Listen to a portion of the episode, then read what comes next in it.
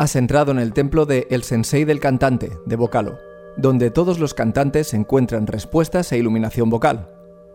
Visítanos en vocalo.es. Estás escuchando el episodio número 125. Soy Carlos.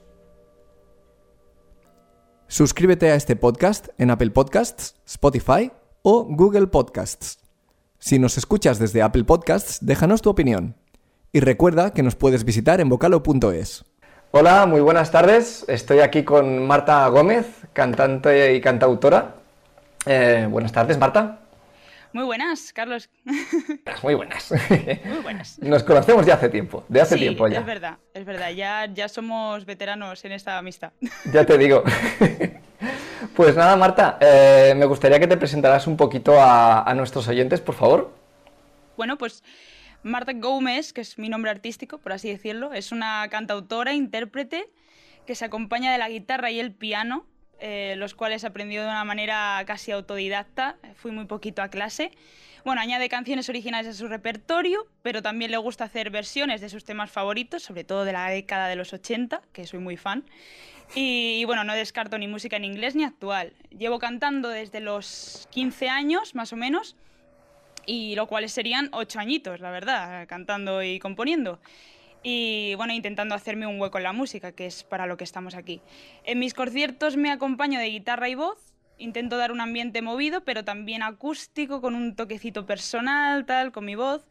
Y bueno, tengo una pedalera de sonido que últimamente me ayuda a dar más vida a mis directos, haciendo unos loops y metiendo unas bases instrumentales. Y bueno, siempre intento probar cosas nuevas. Hace poco hice teatro musical con canciones de Mecano y repetirí- repetiría sin dudarlo, vaya. Eh, me encantaría en un futuro, y ahí lo dejo, tener una banda. Eso es un, un sueño que tengo. Ahí lo dejo. Así dejo, que baterías, guitarras que estés escuchando, ¿no? Eso, eso. Marta, ¿por dónde, ¿por dónde estás, Marta? ¿Por dónde vives? Eh, yo vivo en Talavera de la Reina, en Toledo. En Toledo, España, ok. Que por ok. esa zona, si no Madrid, podemos también. Se puede arreglar algo, ¿no? Sí, no pasa nada, estamos, estamos cerquita.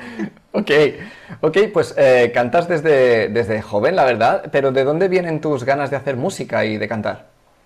Pues mira, esta pregunta es interesante porque ninguno de mis familiares cercanos es aficio- aficionado a la música ni un poquito, ¿no? Que normalmente parece que, ay, le viene al niño lo de la música. Todo lo que me llega es desde pequeña, sí, porque en la cuna, bueno, me pondrían música para que me moviera, lo consiguieron, la verdad. Siempre pedí instrumentos musicales para las fiestas de Navidad. Eso, eso es un punto. Me traían con cuatro años tambores, pianos, guitarras eléctricas, con su amplificador y todo Wow. todo de juguete. Eh, yo lo acababa pidiendo de verdad, pero porque sabía que no hacía mucho con los juguetes, sabía que al final tenía- eran, eran limitados. Después de muchos años pedí la guitarra y me la compraron con nueve añitos o así. Me encantaba la guitarra. De hecho, yo no quería ser cantante, yo quería ser guitarrista. La cosa era que cuando tocaba las canciones de mis grupos favoritos y todo eso, pues era aburrido porque tenías que ponerte el backing track, tenías Claro. que ponerte la canción y entonces tocar simplemente ahí los acordes y más cuando estás aprendiendo. Entonces, bueno, pues al ensayar eh, cantaba encima de, de- de la melodía de la guitarra y, y para mí mm, sal- me salía solo, para mí era fácil, no, no era algo difícil y algo tedioso. Y al final me gustó mucho, era un instrumento más para mí la voz y me abría puerta a lo que más me gusta hacer ahora, que es componer, componer mis canciones. Ujú, ujú, Vale, porque a ti eso de componer, además de que se te da bien, que lo sé, eh, eres como una, una fábrica de churros, pero de canciones. Sí, sí, la verdad que salen como churros. A veces cuando estás inspirado, a full, ¿eh? Tienes que tener ahí lápiz y no, las notas del iPad. Sí que ya estamos un poco más modernos, ¿no? Sí, sí, sí, nos hemos modernizado, abrimos eh, notas de voz, grabamos. Ok, Marta, pues eh, está claro que tienes, que tienes bastante eh, background ya. Y esto me lleva a, una pregunta que te quiero hacer porque muchos quieren llegar a ser grandes cantantes, pero no sé si todos ellos son conscientes del trabajo que hay que dedicar para conseguirlo. Entonces, ¿puedes explicarnos un poco todo lo que has tenido que hacer para llegar hasta donde estás? Pues, hombre, eso, la primera frase que has dicho es- tiene mucha razón, no, no somos realmente conscientes, es una profesión muy sacrificada, pero yo creo que también es muy reconfortante si sigue todo su curso, si tienes una, una idea clara y, y tienes un estilo de música marcado, Ujú. pues a ver, requiere de mucha práctica, mucha paciencia, muchísimos contactos, esto es la realidad. Sí que siento que yo en muchas cosas he tenido suerte, he tenido de alguna manera algún mentor, alguna persona que, bueno, te, saca un poco de, ese poco reconocimiento y tal, pero también pienso y creo en la cultura del esfuerzo y que muchas veces eh, tienes que dar más de lo que ganas. Eh, mira, un ejemplo, para hacer un concierto a lo mejor de una hora, tienes que recorrerte dos horas para llegar hacia allí y dices, ¿todo merece la pena? ¿Todo esto merece la pena? Pues yo creo que sí, siempre. La música siempre te va a devolver lo que le des. Y no hay día, por lo menos en mi experiencia personal, no hay día que dude a lo que me quiero dedicar, aunque no todos los días disfrutas de la música. Eh, más que no disfrutarla, no todos los días puedes sentir que hay una conexión estrecha con ella. A veces es frustrante y requiere de capacidad física y mental. A mí me queda por aprender mucho, ya te digo. Em, tengo detrás mío conciertos, concursos, premios, reconocimientos, canciones, aplausos, que han significado mucho, pero la música es insaciable y siempre, siempre se quiere más. Yo lo que deseo es seguir creciendo, tanto a nivel personal como musical, y siempre tener algo que aportar al mundo con mi música, la verdad. muy interesante. Has comentado la figura de un mentor. Esto me parece que la gente no suele saber que existe. ¿Puedes darnos unas pinceladas sobre cómo fue tu experiencia con eso? Bueno, eh, fue un poco mi, profesor de guitarra eh, el, que, el que bueno, me introdujo un poco a bueno, pues, eh, contactos para tocar en bares y todo eso. es alguien a lo mejor que ve el potencial en ti. No diría exactamente que fue un mentor porque al final es un contacto ¿no? que da lugar a, que más gente te pueda escuchar. Pero un mentor sería eso, una persona que confía en ti ciegamente y que ve en ti un potencial que, ni tú mismo ves. Estoy totalmente de acuerdo. Mm. ¿Y, en qué consiste tu, trabajo diario para, seguir adelante con lo que quieres hacer, con tu carrera? Mm, bueno, mi trabajo diario mm, sería tener muy claro lo que quiero hacer, eh, tener muy claro a dónde quiero llegar con mi música, em, tener un estilo de propio muy marcado y, el trabajo diario, pues practicar mucho, la verdad. Practicar eh, y es simplemente eso, tener muy claro lo que quieres hacer. El ensayo es nuestra doctrina. Sí, sí, sí, total. Totalmente, sí, sí, sí. Y has dicho algunas cosas ya, pero a ver si puedes aportar alguna cosita más de tu experiencia sobre lo que crees que es necesario para labrarte un camino en esta, en esta vida del músico. Mm, te va a sorprender mi respuesta porque la verdad eh, a ver, necesario, necesario no es, pero yo diría que el feedback de la gente es importante. Siempre mm. pide opinión, aunque nos dé miedo. A mí me ha sacado mucho de las dudas. Eh, siempre un mensaje positivo de alguien eh, en torno a mi música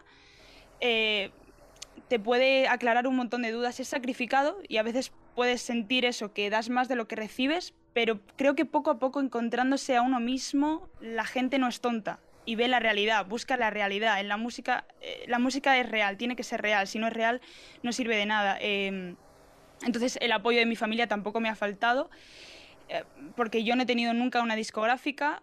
Eh, las redes actualmente es una cosa importante, pero bueno, hasta cierto punto no tienes esa difusión como una persona que pueda tener, pues eso, un mentor que hemos hablado, una discográfica.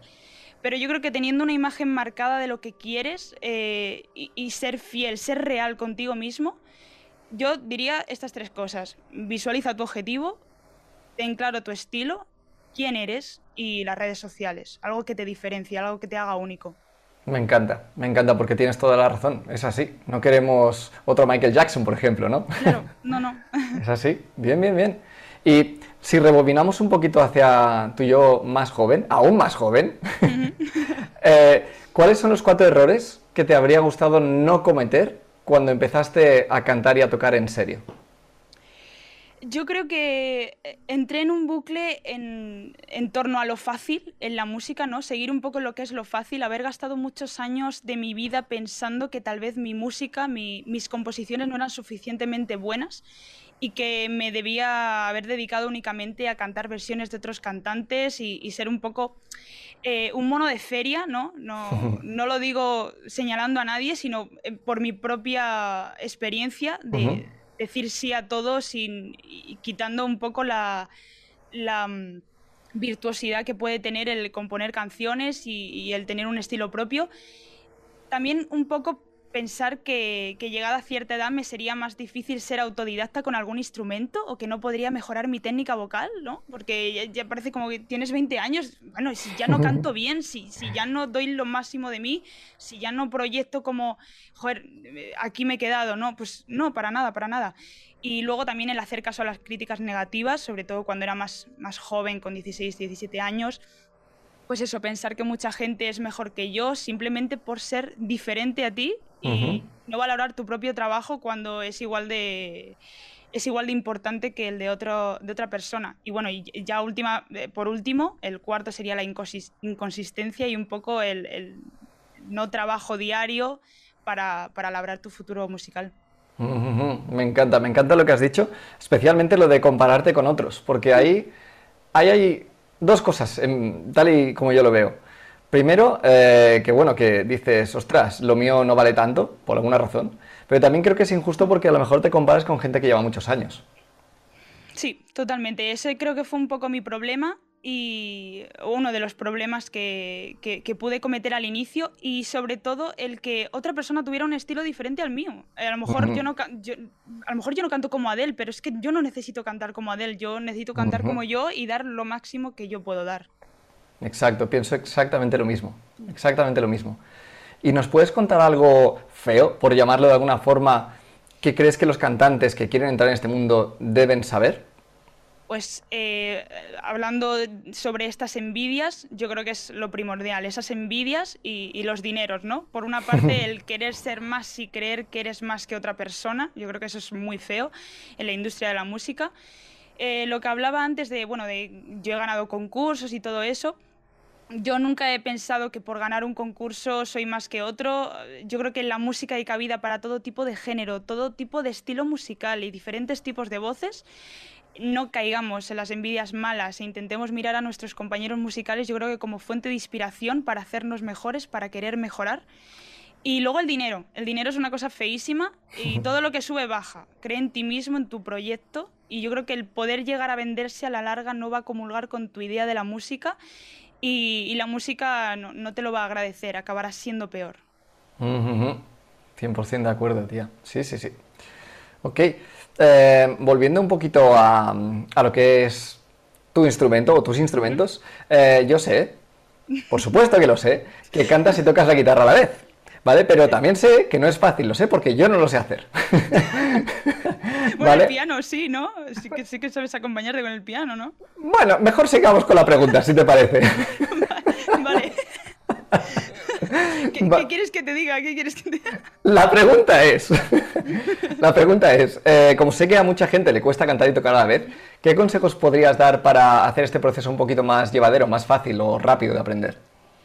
Yo creo que a lo mejor mm, bueno, te lo digo porque ya no me acuerdo de lo que hacía con 10 años cuando empecé un poco a tocar la guitarra y tal. A lo mejor tocar encima de la base musical o de una pista grabada, así si te pierdes no estás tan frustrante, ¿no? Y no tienes que empezar de cero es que realmente no puedo decir muchos más trucos porque para mí de alguna manera es sencillo, es casi una memoria muscular, ¿no? Es, un poco cuando aprendes a tocar el piano y tal, tienes algunos recursos ahí, es como una memoria muscular y yo, creo que dependiendo también de los ritmos de guitarra que quieras utilizar, claro, porque a lo mejor estás haciendo un solo de guitarra y ahí no puedes cantar. Pero mira, el mejor compañero para los músicos es la paciencia y la constancia. Eso mm. te digo yo que te va a salir, te va a salir, tú puedes. Me encanta paciencia y constancia, sí, sí, totalmente.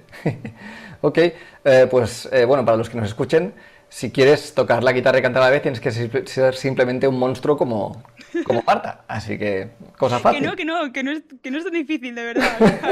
os doy mi support No sé, conozco a unos cuantos cantantes que no estarían muy de acuerdo contigo. En serio, en serio. No, no suelo conocer a mucha gente, pero sí que es verdad que hay gente que ya lo deja en el fa mayor de la guitarra, entonces ya tampoco. Yo creo que, todo va a lo que has dicho antes de constancia y paciencia. Totalmente, mm, totalmente. Ok. Em, también quiero que nos hables un poquito de cuál es tu experiencia en el estudio de grabación. ¿Qué deberes, por así decirlo de alguna forma, tienes que llevar hechos para que todo fluya mucho mejor? Mira, justo este fin de voy a empezar a grabar un temita. Eh, lo más importante cuando vas a ir al estudio de grabación es levantarte por la mañana sabiendo que mínimo harás 100 tomas de cada grabación. mínimo 100. Luego ya a partir de ahí es sorpresa.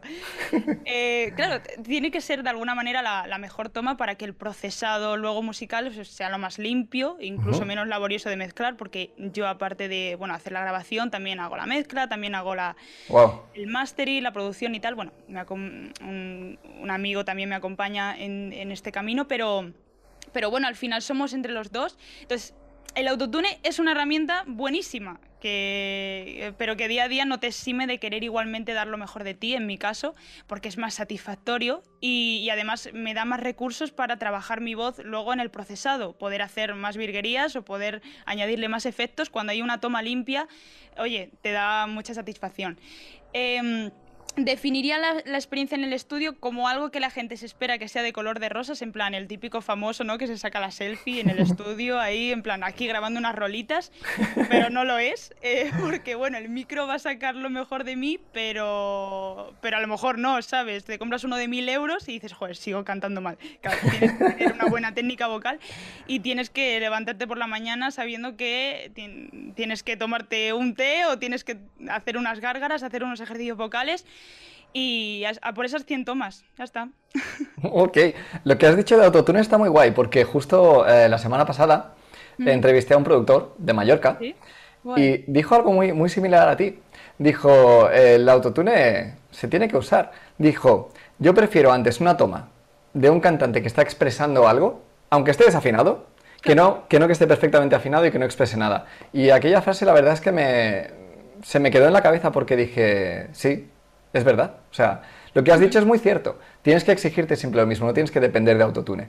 ¿Vale? Porque obviamente se puede cantar afinado, ¿vale? Aunque nos podamos resbalar. Todo el mundo se puede resbalar. Pero claro, en el estudio es diferente. Eso va a quedar ahí para siempre. Claro, al final yo el autotune es un recurso que es, es necesario, es que yo lo tengo en mis canciones, no, no te voy a mentir, o sea, siempre le metes algo de autotune, pero yo creo que cuando tienes una toma buena, puedes hasta ser más creativo, puedes utilizar, eh, puedes hacer eh, pues quintas o otra melodía por abajo o tal.